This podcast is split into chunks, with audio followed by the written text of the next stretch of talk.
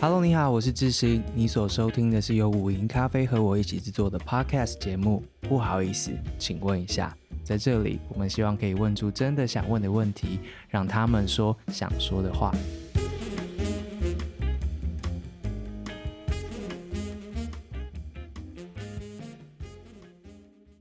今天这一集呢，想要邀请你来一起好好的听一个故事。故事的主角是三十一岁的跨性别男性谢浩霖，我们也可以叫他 Henry。Henry 是我在之前去年的一个活动当中认识的一个朋友，很可惜我们一直还没有就是面对面的认识过。对，也是趁这一次的机会，好好的跟他聊了一下，理解了他的故事。想要特别介绍这个故事呢，有很多的原因。不过在进入这个故事之前，先让大家理解一下什么叫做跨性别。我想这个名词对于许多人来说还是蛮陌生的，或是其实有听没有懂。那当然鼓励大家去 Wikipedia 上面自己看一下什么叫做跨性别。那我这边试着解释一下，有点难。但其实最简单理解跨性别的方式呢，就是去理解跨性别的那个相反词。跨性别的相反词叫做顺性别，就是指的是说你的性别认同、你的性别表现，在跟你出生的时候身份证上面被注记的那一个性别呢是一样的，就是一切是顺的，这样对。所以你出生的时候注记了那个是男生的话，那你你后来你自己感觉你的性别认同或是你的性别表现都是男生，那这样子你就是顺性别。我们这边讲不包括性倾向哦，性倾向指的是说你喜欢哪一个性别的人这样子。这边讲的是性别认同跟性别表现，所以跨性别者指的就是说他出生的时候身份证上面注记的那个性别呢，跟他的自己的性别认同或是他的性别表现是不同的。所以他们可能会经历了一些性别焦虑啊、性别不安呐、啊，然后有一些人会进一步的采取了医疗的方式来改变自己的身体，或者是在一些国家，他就会去争取或是去寻求一些行政的程序，让自己身份证上面的那个注记有改变的机会跟可能。今天要听到的是 Henry 的故事。那他是从学校小时候在学校里面开始认识自己，然后啊、看他的采访的时候，他会说到说，呃，他在学校里面，他高中的时候念的是女校，这时候可能就是特别的明显。他说他知道什么是女同性恋，可是他不觉得自己是他们的一份子。但当时的他并不知道什么是跨性别，也不知道什么叫做跨男。他只知道那时候有一些人会说，有个艺人叫做何立秀，然后就用变性人三个字来形容他。可是变性人听起来就比较负面嘛，所以他也不认为自己就是跟何立秀一样要要成为变性人这样。在一个性别焦虑跟不安的情况之下呢，他在。当时候在学校里面，在香港的环境里面，其实并不开心。他希望家人可以送他出国，所以他当时就到了英国的 Brighton 继续他的学业。那这个城市是一个非常开放的城市，世界知名的一个多元的这样子性别认同的城市，可以在这边得到崭新跟探索。所以他说他在那边才终于意识到自己是一位跨性别男性。原来他长期的这种心里面的痛苦呢，是受到了性别不安的折磨。他他是这样形容他的折磨，他说他会一直绑那个束胸。绑到他喘不过气，可是即使如此，他还是没有办法平复他的焦虑，所以他那时候在英国就到了性别认同的诊所来求诊，然后开始服用了男性荷尔蒙的药物，进行了乳房切除的手术，在二零一六年的时候呢，获得了英国的性别承认证书，也就是就以当地的法律来看呢，他全面就成为了一个男性这样子。但即使如此，二零一七年，他因为工作的关系呢，回到了他的家乡香港，在那里，他发现不，他还不是一个男性，因为根据香港现行的政策呢，如果你要改变身份证上面的性别的话，你必须切除原来的生殖器官，而且你还要建构起异性的生殖器官，你要完成这每一道手续，拿掉原本有的，然后建立新的之后呢，你才有机会改变身份证上的性别。这跟英国是有相当大的差距的。回到香港之后，却面临到这样的挑战，于是他开始提出了司法复核，希望透过向法院提告的方式，用个案的方式来凸显这个法律架构上的问题，希望可以促使香港的立法部门修法。二零一七年开始上诉，他过了五年，输了两次的官司，一路告到了最高法院，终于终于在今年二零二三年的二月六日。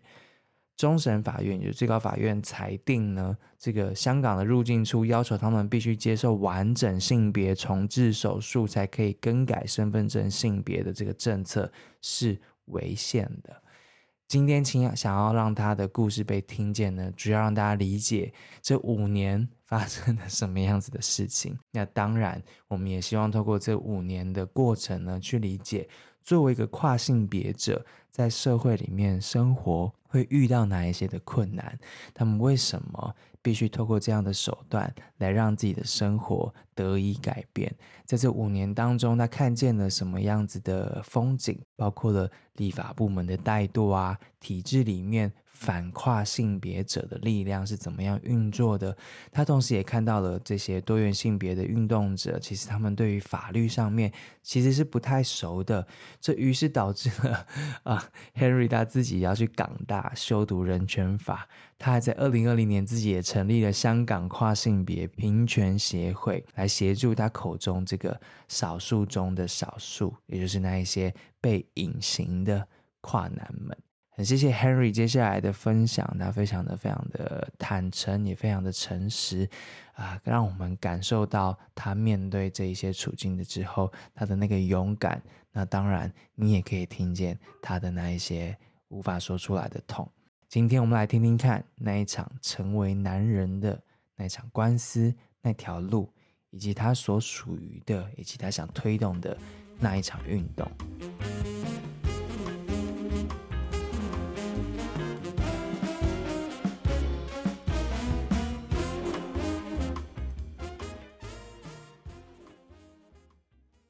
在我们海洋的 另外一端，就是镜头的另外一端呢，是我们今天的主角，是我们的 Henry。Henry，你好，你听得到吗？要不要先跟大家打声招呼？台湾的观众好，我是来自香港的 Henry 谢浩林。今天请到 Henry，其实是因为我之前有参加一个计划，然后那时候就就知道了 Henry，然后也有一些短暂的听他在分享他的计划等等的，但后来呢，就是在报纸上面看见了他。他的一个案件有了一个蛮正面的进展跟结果，可不可以在一开始先跟大家解释一下跨性别司法复核，它是一件什么样子的事情？台湾其实也有很类似的案件在进行啊，就是免书换证这样。就香港呢，嗯、跨性别要换证换香港身份证也是有那个绝育的条件的。其实香港之前比台湾还要。苛刻点讲？苛刻苛刻是不是？苛刻 严格，是不是这样讲？也还这对，香港 可能要 editing。就、嗯、香港现在的换身份证是要绝育的条件的，然后它比台湾还要严格的，其实，因为香港呢，在跨男来说，女跨男的跨性别者来说，他要求如果要换证的话，他要求我我是自己。叫他做一个叫活摘器官的条件，就首先你是要完全摘除子宫跟卵巢，第二你还要做一个人工阴茎，嗯、所以这是一个很严谨、很不人道的一个条件。因为我本身就是没有这个医疗需要的，我是不需要做下身手术来解决我性别不安的情况的，所以就是对于我来说，这是手术就是一个耗瘾。因为换不了证就产生很多问题，因为在香港，你什么时候你都需要用身份证走出去，法律是规定你一定要带上那个身份证的，那个警察可以随时来要求拿那个身份证出来给他查的。哦，所以在这个情、嗯、真的真的在香港就是身份证的用途很重要，你什么都需要它，所以就在这个情况之下，我遇上了很多麻烦，就最后我就问了律师的意见。然后决定必须走上这个司法复核的路。如果我不去打官司的话，不去做诉讼的话，就没有可能可以改变这个情况。所以我就二零一七年就开始打这个官司，嗯嗯、现在五年多了，终于都终审法院就判我是胜诉。嗯然后五位法官都是一样的意见，这样他们的意见是什么？是觉得认定性别这件事情在香港，他应该不需要要求那些，就是不用摘掉卵巢啊，然后活摘这些器官，而且要求建立假阴茎，是不是？他们的改变是改变了这个性别认定的这些条件。现在要求跨男的这两大活摘器官的要求，我们说它是违反。香港的人权法的，这是侵犯了我们跨性别者的私隐权。嗯、然后我们也说，他就是对我们来说说就是一个酷刑，所以就是违反了酷刑公约。然后法庭呢，他肯定了我们的诉求，就是说，哦，哦，呃，这两个条件，呃，对我们来说就是侵犯了我们的隐私权，所以就违反了香港人权法底下的。第十四条隐私权的，就是这样。嗯嗯，了解了解。那判定违法，那所以接下来会改变这个认定吗？他是判定了违法，但是呢，一个多月来了，那个香港的这有关的部门，就是入境处，他还没有更新条例，嗯、所以他他反而把所有的申请都给他暂停了。诶，所以现在所有人都没有能换证，包括我自己。我已经很快的把那个申请交上去了，但是他跟我说：“诶，嗯、我们要现在还在研究什么法律啊？啊，所以我们现在还还不能告诉你你要交什么。”文件我不知道，在他们不能告诉我，也没有告诉我，就是那个时间表是什么，所以现在什么都不知道。就是你以为跑了五年多的马拉松，哦，这个终于完了，就不是这样的。啊、现在还要再打那个这 extra time，这是超限战。你这超限战哦，这我这是形容他就是这样的。你每拖一天都是对我们跨性别者的折磨，就是这样。当警察查你的身份证。它上面写的是之前写的还是女性嘛，对不对？可是大家看不到 Henry 的外表，Henry 的外表比我还男性，就是就是他的胡子啊、眉毛啊，然后等等的那个男性特征其实很强烈。所以之前的证件你被查的时候会发生什么事情？每一次拿那个身份证出来，对我来说就是被出柜一次，就是他就是切入了我的性别、跨性别的历史，然后拿出来。之后呢，然后对方一看见这个反差这么大，这是完全就跟我的真实的性别不一致嘛。嗯、这个证件就是一个错误的证件，然后他就觉得说，怎么前面这个男人上面会写是女的呢？他就觉得我的证件就是假的，这是有问题的一个证件，然后他就产生很多疑问。这样就是，嗯，这其实也不只是说给警察查的时候会出现有问题。在生活上面，就是比方说我去银行去拿些钱，然后其实我已经给他交了很多文件，嗯、我已经一早就给他说了，我是已经就改了这个身份啊，改了名字什么的。然后，但是我就是去那个柜台说我要拿钱啊，做什么事情的时候呢，他一看我那个证件，他就不相信是我，他就觉得哦、呃，是不是一个这是假的证件这样？然后他就是产生很多。额外的问题，他就觉得说，嗯、哦，呃，你是不是来偷钱什么的？然后他就要求我做很多额外的事情啊，额外的认证等等的，嗯、要我重新再把那个文件再交上去啊。嗯、然后他，然后那个称谓也不能改，很多时候都不能改，还是叫我做小姐。嗯、然后他就在那个柜台说：“哎，谢小姐，请你到柜台这样。啊”然后他，然后后面的人就银行里面所有人都说：“哎，为什么他会叫前面这个男人 做谢小姐？”这样，然后这些问题就是很多很发生了很多很多遍。这是我去看医生啊，看牙医啊，租房子啊，我试过那个，我之前去租、嗯、租一个房子，它是一个宿宿舍这样的。设定，然后我去那边，然后一开始跟他谈的很愉快的，就很顺利这样。然后到我那拿那个身份证出来，发现我就是是一个跨性别的状况，然后他就突然之间，嗯、他就拒绝我去住这个地方这样。然后就遇过很多这样的情况。然后在香港呢，我也是就其实我在公共空间去男厕所。是犯法，去女女厕所也是犯法的。这是我这是两边不是人这这样的情况，换不到证。因为在香港，这是我法律上我不是男性，这是如果我走去男厕所，它是有一个法律，就是其实是违法的那个呃厕所的条例。然后如果我去女厕所的话，香港有一个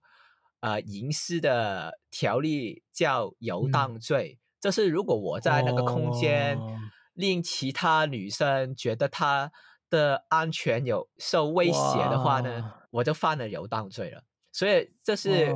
事实上，我是男厕所、女厕所也不能去的。所以基本上我就在香港不能正常的生活，所以就就这是没办法才才去才去打官司的。因为你不打官司，你不改那个证件的话，你你是不能改变这些情况。我读资料的时候看到说。入境的时候也会出现问题，也就是你你是在英国念书的嘛，然后在英国的时候去做了这个性别的手术，就切除胸部，然后去做重新做性别认定等等的，在英国是已经顺利完成这个手续了。但是你回到香港的时候，在入境上面会遇到什么困难？入境的话，其实我是尽量用机器的方式。嗯嗯。进来香港，嗯。嗯、但是之前呢试过有一个跨男护照是换了，已经换了男性，他是一个也是像我这样也有外国护照的一个跨男，他在他的国家已经换了护照，换了做男的了，但是他还换不了那个香港的身份证，然后他那个时候回来香港，就给他在机场那边给他问了一个多小时，就不让他进来香港。嗯，然后他就解释了好多遍，他他跟他们他们说他换不了身份证，这个不是我的问题，就是、嗯、但是那边就跟他说，哎，为什么你不换证件？你你应该马上去解决这个问题。嗯、然后他 就就就就没解，就是大大家都在这个死胡同里面，嗯、然后他就就就会有这样的情况，也有很多就其他其他类似的情况这样。您刚刚说的那个例子是他的外国护照已经顺利改了，可是他的香港证件还没有办法改，就是因为香港要改这个性别认定的规则，就是你刚刚说的，就是要把卵巢然后这些拿掉之后，然后装上这个要做假阴茎才有办法完成这个认定，所以。他反而是没有办法拿到新的这个香港证件的，所以他在面对人的时候就出现了问题。他们反对的理由就是说啊，我们换证，我们需要一个可观而且很清晰的一个条件。嗯，然后他们的理由说，唯一一个可观而且清晰的理由就是你要进行手绘全兔性别手术。嗯才是能满足这个条件的，嗯、但是事实上是我们是需要一个可观而且清晰的条件，但是它有很多个方式，而且很多方式都不需要绝育条件的，所以就他给了很多例子，其实都不不合理。他就是说，如果你让我进入这个男性的空间，就会产生很多混乱的情况。嗯但是事实上，嗯、这是我进入女性的空间才会进行，这才会变成很混乱啊，才会把其他女生吓到啊。然后他给了很多例子，嗯、他都把通通的条例、政府部门的条例都找出来，就是找出什么医院啊、什么宿舍啊，就是我刚刚都跟你说，嗯、就是我去，我去，我去厕所。租房子，我是不可能，嗯、我是不可能跟女生在同一个空间的，就是一定会把他们吓到这样。然后他给医院这个例子，其实也有其他跨男发生过同一样的情况，就是说他病倒了，然后他去了医院，他就是像我这样的情况，就是没有做那个绝育下身的手术。但是他已经长得跟其他男生没有没有分别，就是长了胡子啊，然后声音也变了，就是大家都觉得他是男人这样子，但是他的身份证还是女的。然后那个医院呢就就看他那个证件，就把他发到那个女病房去，然后他一进去就把其他人全部吓到，然后那个那个护士也在问啊，为什么你你你在这里？为什么你不去男病房？但是。嗯，在那个情况下面，其实他没有做错，医院也没有做错，这错的只是那个改正的条例而已。然后他更极端的，这是政府在那个官司里面提出了一个核灾难的一个例子，这是反对说，这是举例说，我们进入南空间会变成很混乱的情况。那个例子是什么？就是很搞笑，就是。假设香港发生核灾难，就是有一个原子弹啊攻击香港啊的情况，真的真的攻击香港，在那个情况下，根据我们的消防条例，那个消防员呢就会进来，就跑过来，然后他就会下令所有人、所有灾民、所有香 港的人都要把衣服脱掉，然后他那个消防员就会进来，然后他就会把那个。临时的那个 shelter 那个防护所，把它那个气冲起来，放在一旁，然后你们男的一队，女的一队，就在那边排队。那然后那个消防员呢，就会用一些水啊什么的把你们冲洗一下，然后就把你身下面的就有毒的东西冲走。然后他们说，如果在这个这个核灾难这个这么呃混乱的情况，你让 Henry 去排那个。男人排成一队的话，就会就就会吓到其他人，就是伤害了其他人的利益，这样，就是就是但是就是，他就是说，这个是他写在他在法庭上面这样子说的，是不是？对啊，你这可你是可以回去看那个，我我不清楚他。Uh 终审的时候，法官有没有给他完整的列出来？但是他初审那个判词，他是有很完整的把整个条例给他写了出来，所以你是可以就回去看的。这这他是是他他他是反对方交上去法庭的一个例子，哦、他就交了很多例子，哦、就是举例说，天哪，呃。就是会变成混乱的这个情况，就是对他的一个举证，但是法庭就把这个把他给的例子列出来，然后你你在那个判词是可以找到的。但是在这个情况其实这很极端，其实法庭在终审法院也说了，这个例子是十十十分的这不合理，就是很极端的情况，而且就就在生命危关这个很危险的时候，你也不会去会不会去想哦，这个人。到底是长什么样子？大家都是都是快要死掉的情况了，对不对？你那时候看到对方反对的这一些理由的时候，这些东西让你感觉到意外吗？如果说打官司的层面来说，他们是一定要这样做的。但是这些例子出来，其实就代表了他们没其他的可以说，就是其实他们是没有道理的一方，对不对？因为你举的例子。出来其实都不合理的，在情理上不合理，在法理上其实他们也没有任何合理的地方，因为这个官司呢其实是呃本来是不应该发生的。为什么是我会这样说呢？因为我的案件其实在香港的跨性别平权大案件来说，其实不是第一单，第一单这是其实在十年前已经发生了，已经出来了那个。呃，终审的判决，那个是什么案件呢？我交代一下，它就是一个叫 W 小姐婚权案的一个案子。他那个时候呢，就一个十几年前呢，就像在香港就有一个跨女，就是男跨女的跨性别者，她叫 W 小姐。那那个时候呢，她其实已经做了全部可她可以做的手术了。就性别转换的手术，他都做了，就是已经做了什么人工阴道啊，什么什么都做了，然后就是很女生的样子。然后他那个时候也已经把那个香港身份证换了，已经是女性了，在那个身份证上面。那个时候，她就很想跟她的男朋友去结婚，这是一个，这是一个异性婚姻，对不对？这是应该没有问题的。然后他去那个登记的地方的时候呢，那个政府的人对他说：“哎，你那个出生的时候是男人，因为在香港你是不能把那个出生的证明书把它换成你后天性别是不可以的。”所以政府的人就说：“哦，你出生的时候是男的。”所以你现在就在婚姻上，你这个就是同性婚姻。然后因为我们香港没有同性婚姻，所以你们就不能结婚这样。他但是他那个时候已经是很女生的样子，他已经做了所有的手术，他已经也把身份证换了，这就是变成就是他就是突然之间，他就在身份证上是一个性别，但是他在结婚的时候的法定性别是另外一个性别。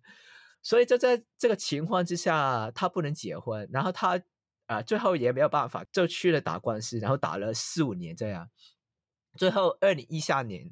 他就在终审法院呃的时候，终于判了他是。胜诉，然后那个时候法庭除了判他赢之外呢，其实法庭也就发现了这个很明显就没有一个统一法定性别的问题，就你不可能在身份证换了，但是你法定性别还是另一个嘛。他就是发现了很多香港有关性别的法律，就你需要有一个规则去决定一个跨性别，在这些法律上面都是。呃，有一个统一的处理方式，他也发现了那个时候改身份证跟法定性别性别要求跨性别者必须绝育跟做性器官重整手术的手法是有问题的，是有这个呃强迫我们去做手术的一个耗银的问题的，所以那个时候法庭就说，如果你不解决这些方，你不解决这些法律问题的话，其实你会。变成呃，它会制造制造更多的这种案例，对不对？对，因为法律不改的话，嗯，对，制造了很多无谓的官司，嗯、就是他们都会涌，嗯，对，涌过去，但是他们都会冲去法庭去解决这个问题的，法官也会觉得很累了，对，对，他觉得很累，所以就说其实有一个很简单的方案就就能解决这些所有的问题，那个方案是什么呢？嗯、就是。靠立法去解决，然后那个法律上其实有很、嗯、就，其实，在世界上，就很多国家已经没有这个绝育条件了。然后香港是、嗯、那个时候，我们是行普通法的，在其实，在英国同一个普通法律系统下面，有一条法律叫性别认同法，在英国已经、嗯。呃，运行了二十多年，其实已经这没有什么问题，就是很好的一个解决方案，在那个时候来说，所以就法庭就建议政府就写得很明确的，嗯、你直接把它英国那套抄过来香港，嗯、就嗯 copy and paste 就可以了吧？就你立 法就过了这个法案，然后他们以后都不用来法庭来麻烦我们了，所以就他、嗯、对，所以他那个时候就。延迟的那个判词生效一年，所以 W 还是不能结婚。那个时候还是给给拖延了一年，就为了方便政府去立这个法，就解决这个问题。嗯、但是呢，哦、那个时候就一年过去，其实就现在都差不多十年，政府就什么都没有做，在立法上面他们没有立法，然后他们就搞了一个假的性别承认法的咨询出来。就反而去问，其实法庭已经跟他说：“哎，我们要去立这个法，对不对？”但是政府就搞了一个咨询出来，就是问我们需不需要立法。然后那个咨询搞了七年多，没有任何这成果。所以，然后里面都是一些政府的人。我等一下可以跟你再说一下那个那个小组里面的人的问题。嗯、但是。就就变成了，就他因为没有成功立法，所以才变成了呃，嗯，我这个官司才会出现的。所以其实二零一三年的那个案件，那个 W 小姐的案件，法院那时候已经很清楚的看见问题是哪一些了，然后也给出了 solution，甚至把 action plan 都做好了，让立法单位可以去立法，于是可以解决你刚刚说的你在街上面遇到的问题，在厕所里面遇到的问题，你在其他人要结婚啊，在医院啊，在入境的时候问到这些问题，其实早在二零一三年的时候。法官都已经知道这是问题存在，但是提出来的这些 action plan 并没有发生状况，是因为你说卡在立法单位那边，后来什么都没做。然后你说这个什么都没做的原因到底是什么？你你的观察是什么？什么都没做的原因，其中一个很大的原因就是里面都是一些既得利益者。他们都很多利益诉讼的很大的问题，就是为什么没有立法了？这、就是很大的问题，就是里面资讯里面都是政府的既得利益者，然后里面很多利益诉讼在里面。为什么我这样讲呢？嗯、因为你看那个小组里面呢，其实是没有任何很熟悉跨性别人权法的人在里面。你是说有一个 working group 或是 committee 之类的在演你说他们怎么样做立法的动作，然后可以解决法官刚刚说的那些问题，或是让那个 action plan 可以发生。但是这个 committee 或是这个或是这个 working group 里面的人，其实没有一个是熟悉跨性别议题的人，这是你的意思是不是？对啊，他们就是没有，通常。如果你要做一个类似的研究的小组啊，咨询小组啊，里面都会有一些呃熟悉的人权专家，对不对？但是里面这个小组里面是没有的，而且他也没有任何的同志啊、跨性别代表也没有。然后他里面有什么人呢？就有一个人叫张达明。然后他就是一个法律的学姐学者来的，但是他呢，就是一个孔同教会的好朋友，他自己就是一个教友这样。孔同教会的人啊，基本上，然后他之前来做咨询大会的时候，他讲的一些话也显示他是对这个议题，这是完全不认识这是人权问题的。另外，他有一个好朋友，这是张达明的好朋友，他他这是也是一个律师，他但是他他是叫黄基明律师，黄基明资深大律师，然后他就是代表政府在 W 案 W 小姐案上面代表政府。然后也在我这个案件上面代表政府反跨的，你看不到看到这个问题在哪、oh, 哪里？他就是他就是立法是他负责的，他就是利用自己的任命就无限的延长这个事情，把它搞到就没有没有 end date，没有然后他就对嗯对没有进展，就是资助了很多像我这样的官司出来。然后他就在这些官司上面呢，嗯、就得到了政府的任命。你看不看得到？就是，然后他在庭上面呢，他在代表政府的时候呢，他就他就说啊，这个啊，在这个条例做决定不是法庭的责任，因为已经有这个小组在研究了，他他们就正在做这个工作，所以这个不是法庭的问题。这，所以你就看见，就是这个什么商权合作嘛，这。你所谓的那个既得利益就是这个意思，就所以你是看到这个、嗯、这个小组啊，这个资讯啊是不可能有有成果的，所以就只能靠司法复核来解决这个问题。我有一个问题哦，就是你说的这个 public hearing，就是这个 committee 并没有任何成效。然后里面的人的组成有问题，呃，一边是政府的反跨的律师，一边是这个新的立法进度的这个主要的负责人。这些你看见的事情，没有别人看见吗？呃，香港的社会啊、媒体啊，或是呃司法系统啊，或是其他的立法单位，大家没有看到这个事实吗？我讲了很多很多遍，但是我觉得。我讲的时候，就是比如说我跟一些媒体啊，就是说同志的媒体，我跟他们讲得很清楚，但是他们也不会把这个东西讲出来，他们也自己审查了，所以我觉得这个也是一个香港的同志公民社会一个很大的问题。你没有跟他们沟通过？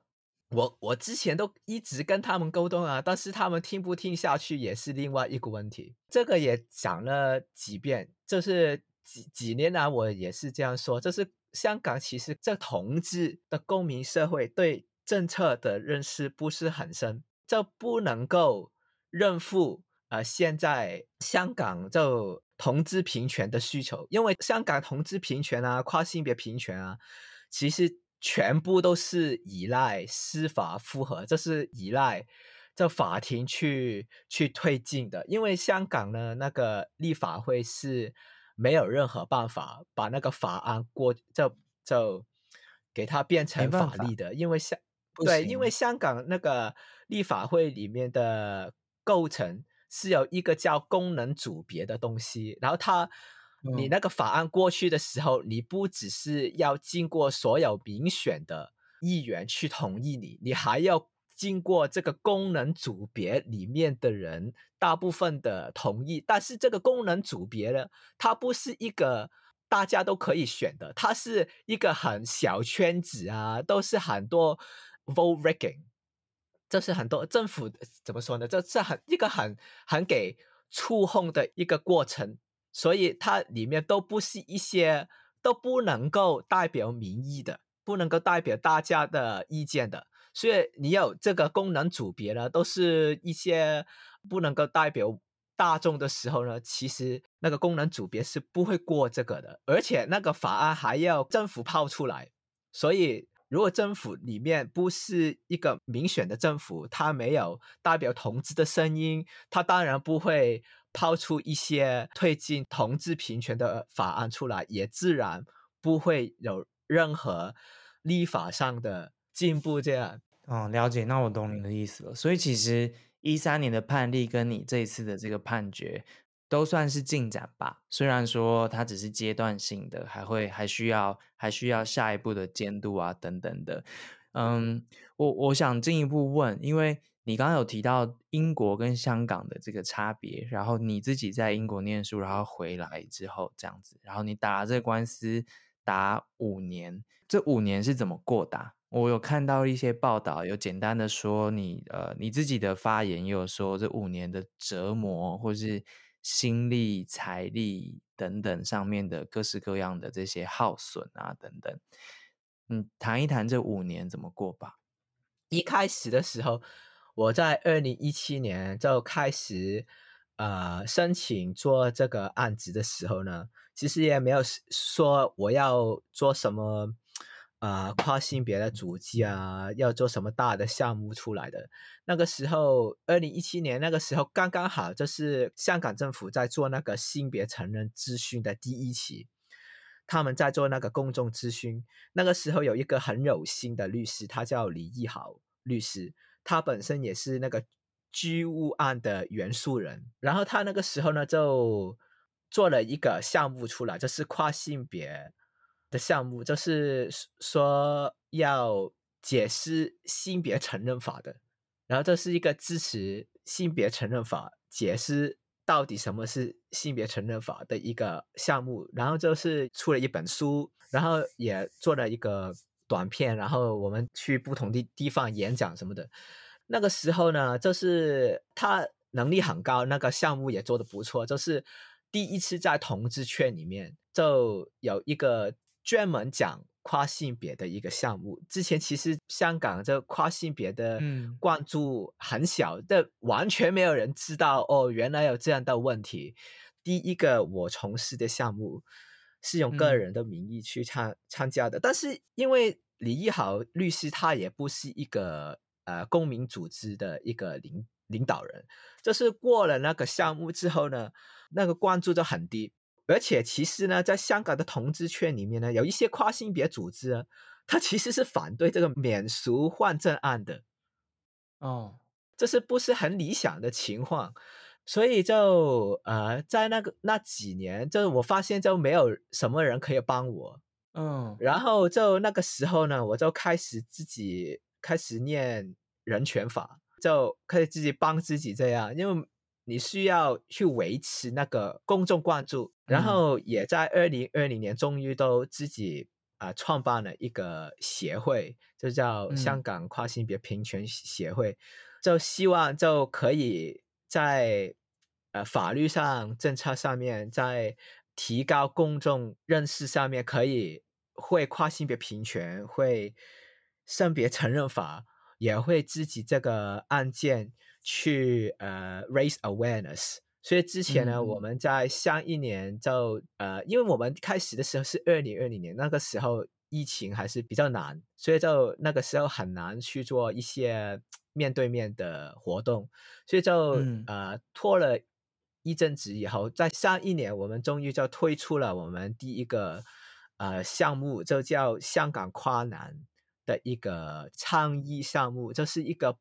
八个人，八个香港跨男的故事的项目，因为我们就是说，呃，跨男这个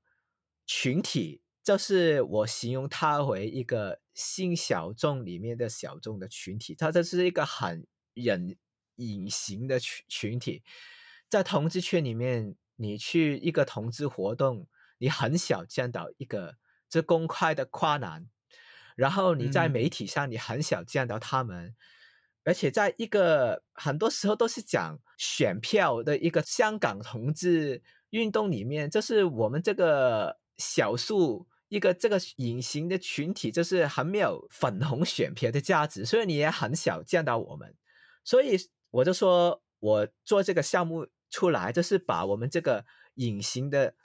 族群呈现出来，给大家看到我们其实。跨男这个群体其实里面是很多元的，我们里面有一些是呃聋人啊，有一些是呃少数族裔的人啊，有一些是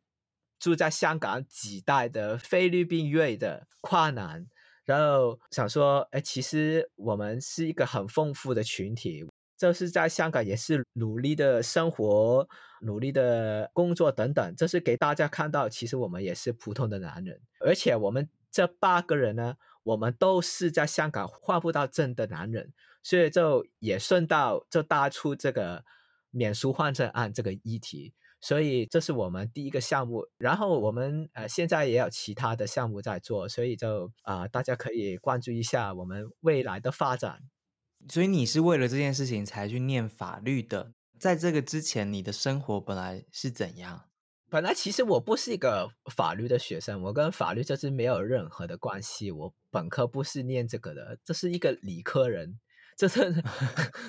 完全没有关系。但是就是因为很大的原因，就是因为在香港没有没有人帮助我，在同志公民社会里面，就对这个政策、对人权法、国际法的认知啊、呃、很小，所以我就很大的程度就是要帮助自己。所以就是去念的这个人权法，就所以我就念的时候也想认识一些外国的东西，所以我当时候也念了很多有关台湾同志运动啊等等啊，台湾的司法上的东西也念了，日本这些东西都对我现在做的东西都很有帮助。那成立协会这个决定，那时候是因为什么事情决定要做一个？因为你成立一个协会，代表你是 full time 的一个 CSO 或 NGO 的一个工作者了，是这个意思？是放了很多时间上去，但是创办的时候也是一个很无奈的状况，因为刚才就提过一下，就是说在香港的跨性别一些组织，就是有一些他是反对免俗换证的。因为香港就是你在同志圈、公民社会里面，其实也有一个光谱，就有一些就是比较亲政府的，有一些就比较就不是不是很开明的，他不不理解人权法，他什么都不了解，里面的领导也完全对对法律一窍不通。那个时候有一些组织是这样，然后那个时候就加入了一些另外一个跨性别组织，但是里面的人呢，那个创办人呢，他之前也去过台湾，但是在里面，其实作为一个跨跨男，作为一个跨性别者，你去加入一个组织，其实你也很大程度你是想要一些呃支持，对不对？是需要一些同路人的支持，但是在那个时候呢，我跟一些跨男。在那个组织，反而是受到一个歧视的情况，很讽刺。我觉得，就你去一个跨性别的组织，但是里面的组织的人竟然跟你说：“哦，其实跨男是女人。”然后他说，他跟跨男说：“为什么你们要用男性荷尔蒙？”然后叫我们停用这样，就其实是一个很大的问题，就是很多 red flag。所以在那个情况之下，就不得不自己出来搞，这是也也是一个很无奈的情况。所以就最后，所以说为什么我二零一七年开始打官司，但是我二零二零年才才搞这个协会，就是也是拖了很久，就最后才打出这一步。所以说，这是也是一个很难的决定，很难呢。很难，对啊，因为就是这，这是因为最后就发现，就是自己经历了这么多，嗯、就说真的，最后这是没人能够帮到我，所以我才才才要去搞这个协会出来的，就是那个时候就是这个情况。但是我觉得在香港的情况就是我我觉得挺糟糕的，这这不好意思，他们说有有些人说说我就不是很正面，但是你不能说。这是真实的情况，不说出来啊！我说出来，这是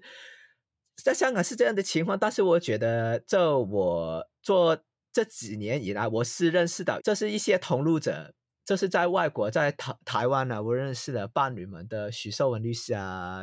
简简自己啊，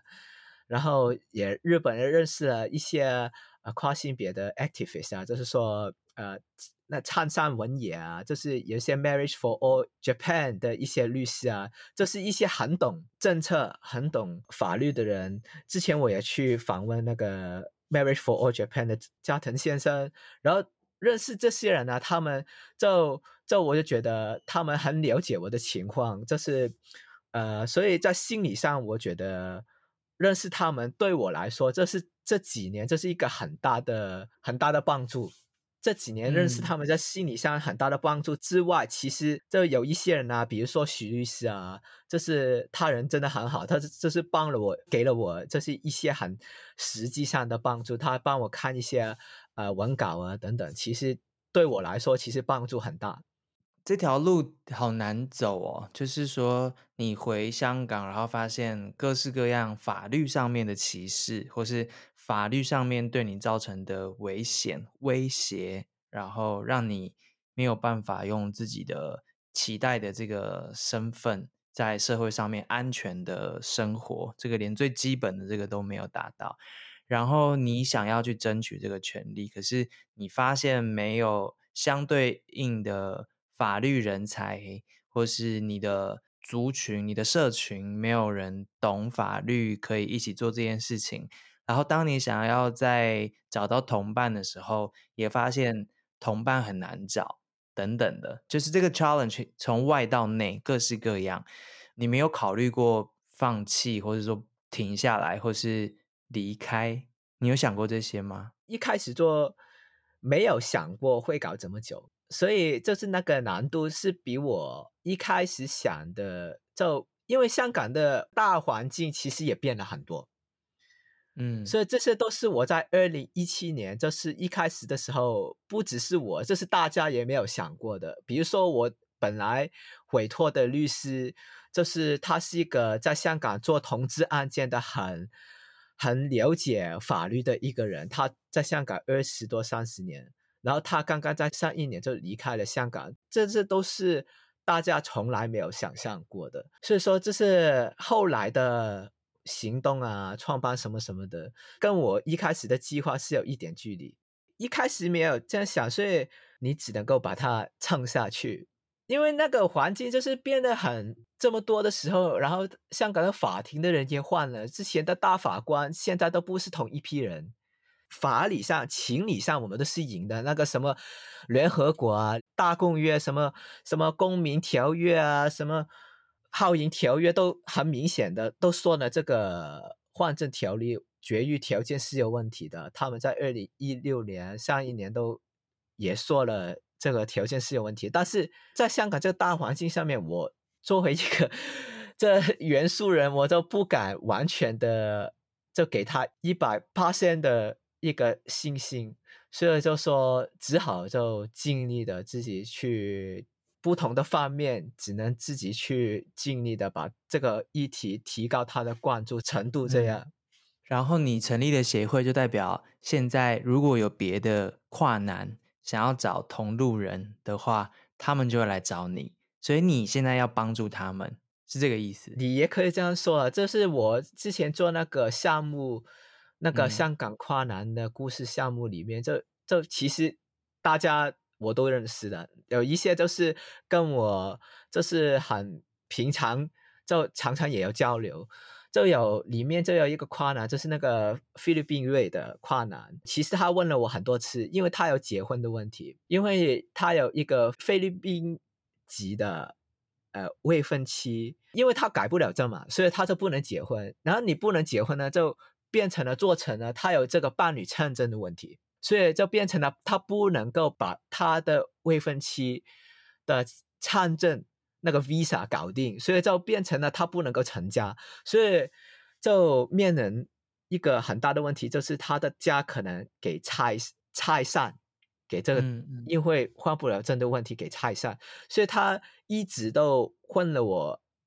好久，就哦这个官司你其实要搞多久啊？我怎么才能？够解决我这个急迫的问题，这这他问了我很多遍，就是、嗯、呃，我怎么什么时候才能够解决这个、嗯、呃，我结婚参证的问题，什么怎样才能解决这个问题？所以他就很紧张，然后我就交代我这个案件，啊、嗯呃，什么时候就很快了，就安徽他说很快，你等这个就会有一个。正式的解决方案，然后那个二月那个判词出来的时候，那一天，其实这位朋友他在他在上班那几天，他在上班，他就很紧张，因为对他来说，就是因为他之前结婚，其实我跟他他之前结婚，他十二月他就是办了那个婚礼，他已经办了婚礼了，但是他还没能够合法的成婚，他那个时候叫我去做他的伴郎，这样他已经。婚礼也办了，但是他还不能结婚。然后二月的时候，那个判词出来那天，他就在办公室里面一直在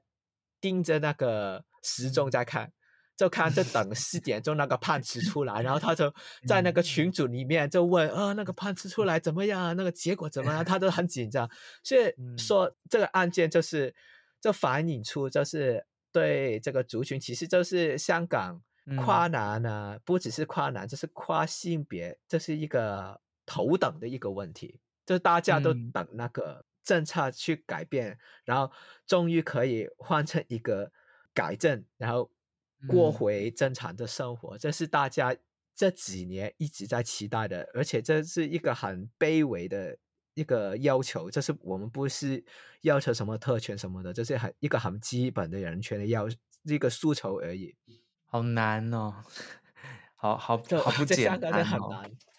好不简单，你们真的好厉害哦。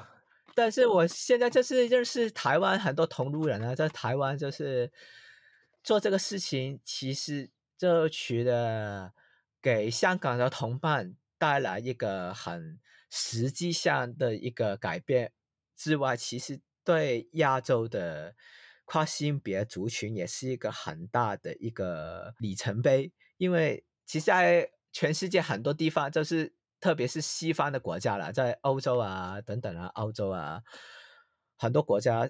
都已经已经是免术换证了，但是在亚洲，就是全部国家还是有这个绝育手术条件的，那那个条件也包括台湾，之前台湾是在。伴侣们就办了一个案件，他是赢了案件，但是那个小一的案件呢，只是适用于小一这个人身上，不是一个通案，嗯、所以台湾现在还是要继续免术换证案，哦、然后日本也要同样的问题，就其他很多法区，你说泰国啊。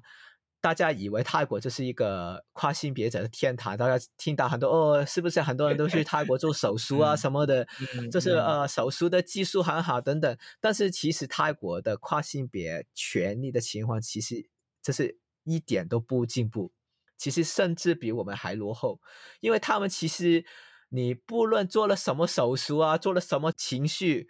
你其实都不能改那个法定上的性别，所以就是跟大家认知可能有一些差距。你用性少数中的少数，然后用隐形来形容你的你的同路人们，你自己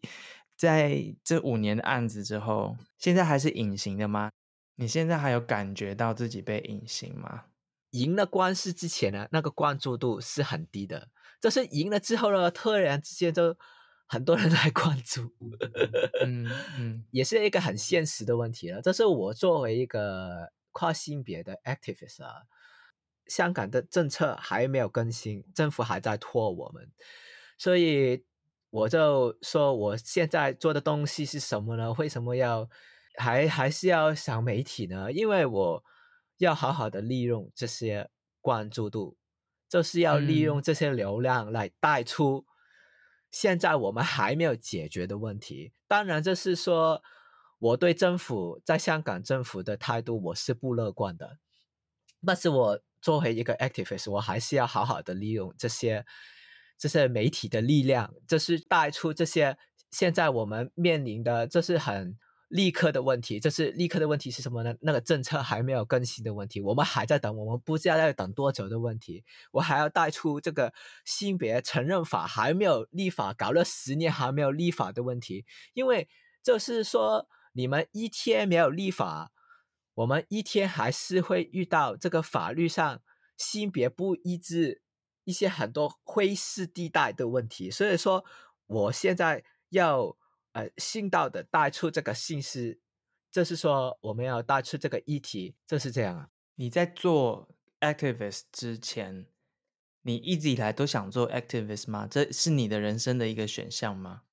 一直以来不是我人生的规划里面的一个一个目标来的，不是这样的。就是我说，如果我是这样想的，我我一开始也不会说，呃，我我是要选一个跟法律完全没有关系的人。所以我现在当了 activist，因为这个案件投入了这个运动里面，才说，哎。对法律上这认识，这是严重的不足，所以才是说，哎，我现在要去练法律，就补充自己的认知，去外面跟其他 activist 交流，这样。所以说，这个完全不是我原本的计划以内的。要当一个男生，没想到要花这么多力气，还要学法律，然后还要成为一个 activist。本来一开始应该这样说吧，就是一开始。没有想过这么多，但是就但是在几年的有意无意的训练啊、交流啊、学习的底下，就是本来都很菜的人，还没有很 professional 吧？现在，但是已经都是一个学了很很多东西了，就不得不，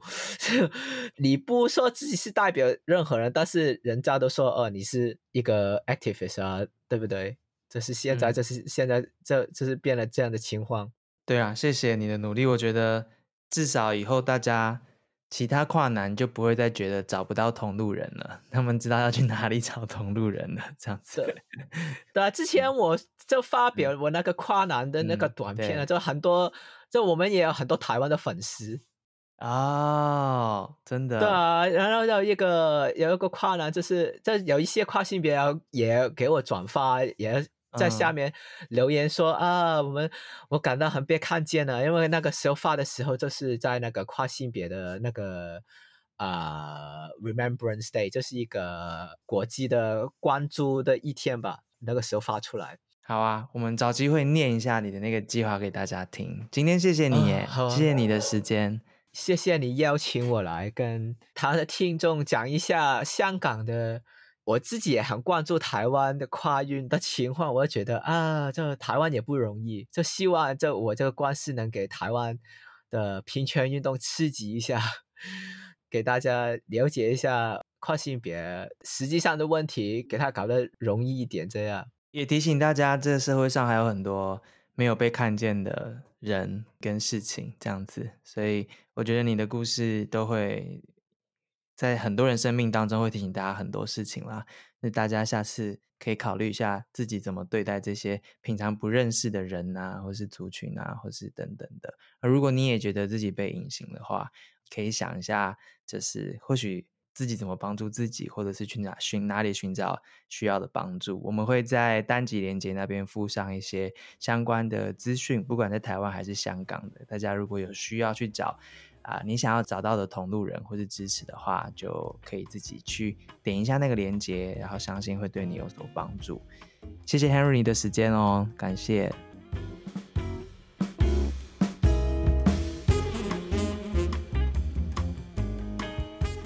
谢谢你的收听，而且听到了最后。我不知道你有没有跟我有一样的感觉，但是听到那个 Henry 说“没有人可以帮我啊”那句话跟那个笑声的时候，真的真的蛮心痛的。这五年一千八百多天。很开心，我们终于得看见 Henry 得到了一个好的阶段性的一个结果，但也提醒一下，这一千八百多天的过程当中呢，全世界其实也有进展。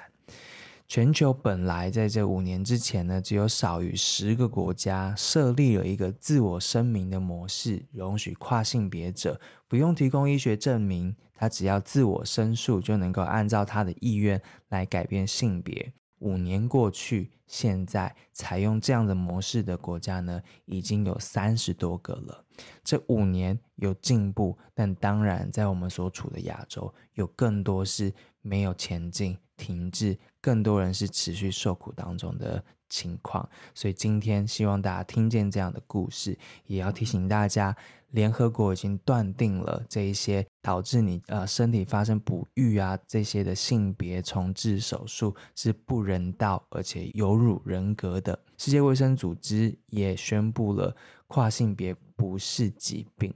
这些在世界上面的定义上面，其实或是在诠释上，我们都已经有很清楚认知的事情，但它仍然存在于很多国家的法律当中，让很多的这些跨性别者没有办法。好好的、舒服的生活在这个世界上。今天的故事不只是 Henry 自己的故事，但是很谢谢 Henry 的分享，让我们有机会去看见那一些被隐形的人，也理解他们在这社会上面的处境。如果你也想要成为他们，Henry 用“同路人”三个字成为他们的伙伴的话，其实不管在台湾、在香港，都有很多这样子的组织。我们也把这个资讯放在这个单集的介绍的链接，你可以捐款给他们，你可以支持他们，或是你其实就是听听这些人的故事，理解他们，对他们来说就是一个很好很好的一个起点。然后或许啊，我们可以跟着他们一起往前。台湾每年除了同志游行之外，其实都有跨性别的游行，所以欢迎你